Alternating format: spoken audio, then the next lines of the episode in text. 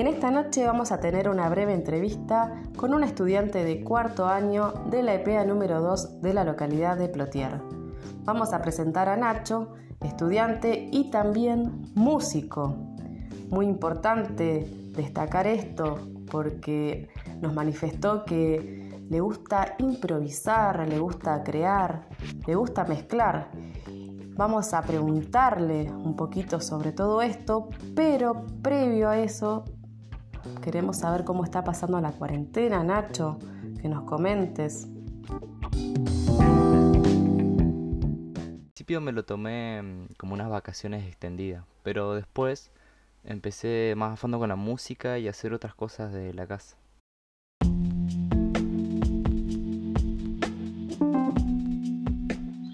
Muy bien, muy interesante esto que decís de hacer cosas en la casa, de, digamos, de buscar algo para hacer. Y en lo personal, ¿pudiste leer algún nuevo libro? ¿Te gusta mirar series, películas? Digamos, ¿afectó mucho tu rutina eh, este tiempo? Eh, sí, de hecho la perdí. No tengo una rutina estable y a veces me dan ganas de hacer una rutina y organizarme un poquito, pero fracaso en el intento. A las series todavía no, no le cacho mucho la onda y películas hace rato no veo. Eh, la lectura es un hábito que quiero incorporar hace un tiempo, pero se me hace bastante complicado. y la música es como que me agarra por etapas. Eh, me agarró ahora una etapa de, de rock progresivo quise volver a... De muy chico escuché mucha música y dentro de todo esa música estaba rock progresivo y volví a encontrarme con la presentación de Pink Floyd en Pompeya y al escucharla más grande, como que empecé a, y a tener otros conocimientos de la música, me empezó a gustar un poco más y a cacharlo un poco en la onda. Eh, y después también mucho de Tame Impala de las primeras placas, que hay una mezcla media rara ahí. Pero igual hace unas semanas venía escuchando la movida de música nacional, eh, actual, con bandas, qué sé yo, como la Marilina Bertoldi, El Seco, Joven Breakfast, eh, o usted señálemelo. Entre bocha de bandas, qué sé yo. Estas son las que se me vienen a la mente ahora.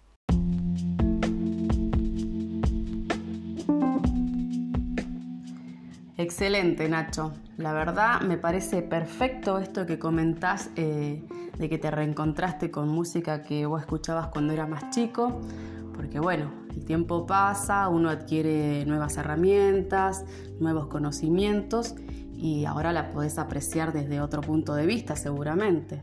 Así que me parece muy bien. Bueno, queremos que nos comentes un poquito eh, acerca de los programas que estás usando para crear, para mezclar.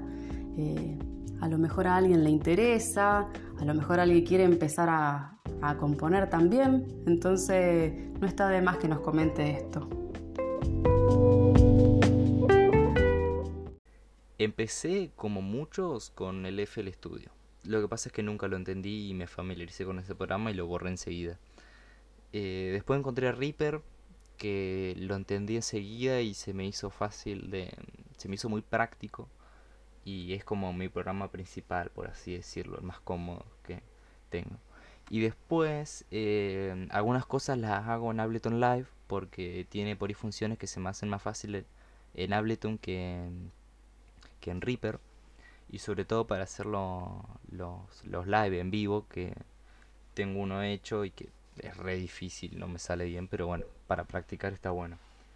Pero actualmente estoy usando esos dos. El Reaper como mi principal, que es como una onda Pro Tools, Cubase y, y después como secundario, como para hacer algunas cosas, otras cosas prácticas, em, más de producción, está el, el Ableton Live.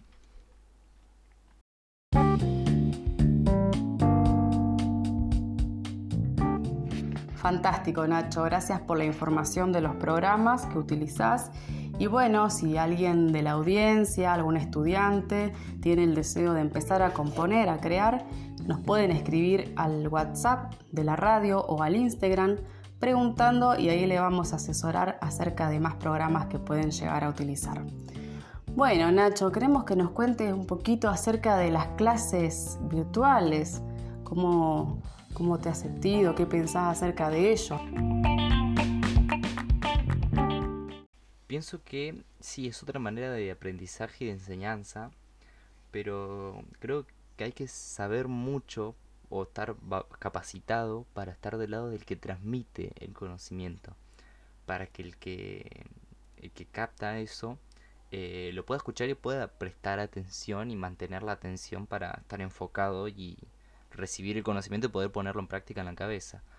Pienso que si se da mucha vuelta, nunca se va de grano, eh, o eso, no se, no se tiene la practicidad como para poder llamar la atención de, a través de una pantalla, eh, como que se hace muy difícil poder mantener la atención y de verdad adquirir el conocimiento. Por eso creo que es importante la forma en la que se transmite.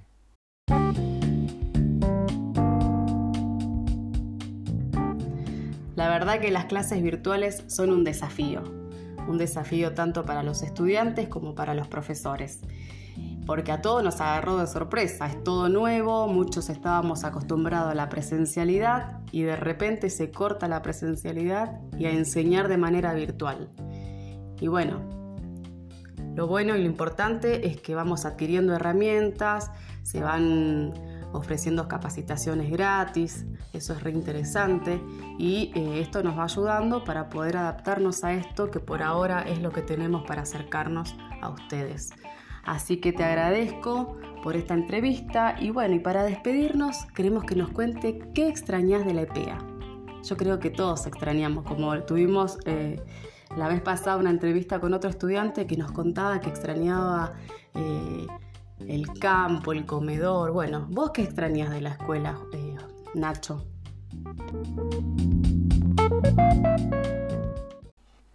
Y lo que más extraño, no sé si más extraño, pero siento que me, como que me hace más falta ahora, es la rutina.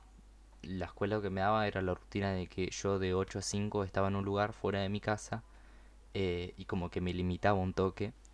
Entonces como que aprovechaba más al máximo el día, por así decirlo. Ahora como no tengo eso, eh, veo como me hace falta. Y después de la escuela en sí, del, edificio escolar, me lo que más extraño es el patio interno o los o las clases a campo.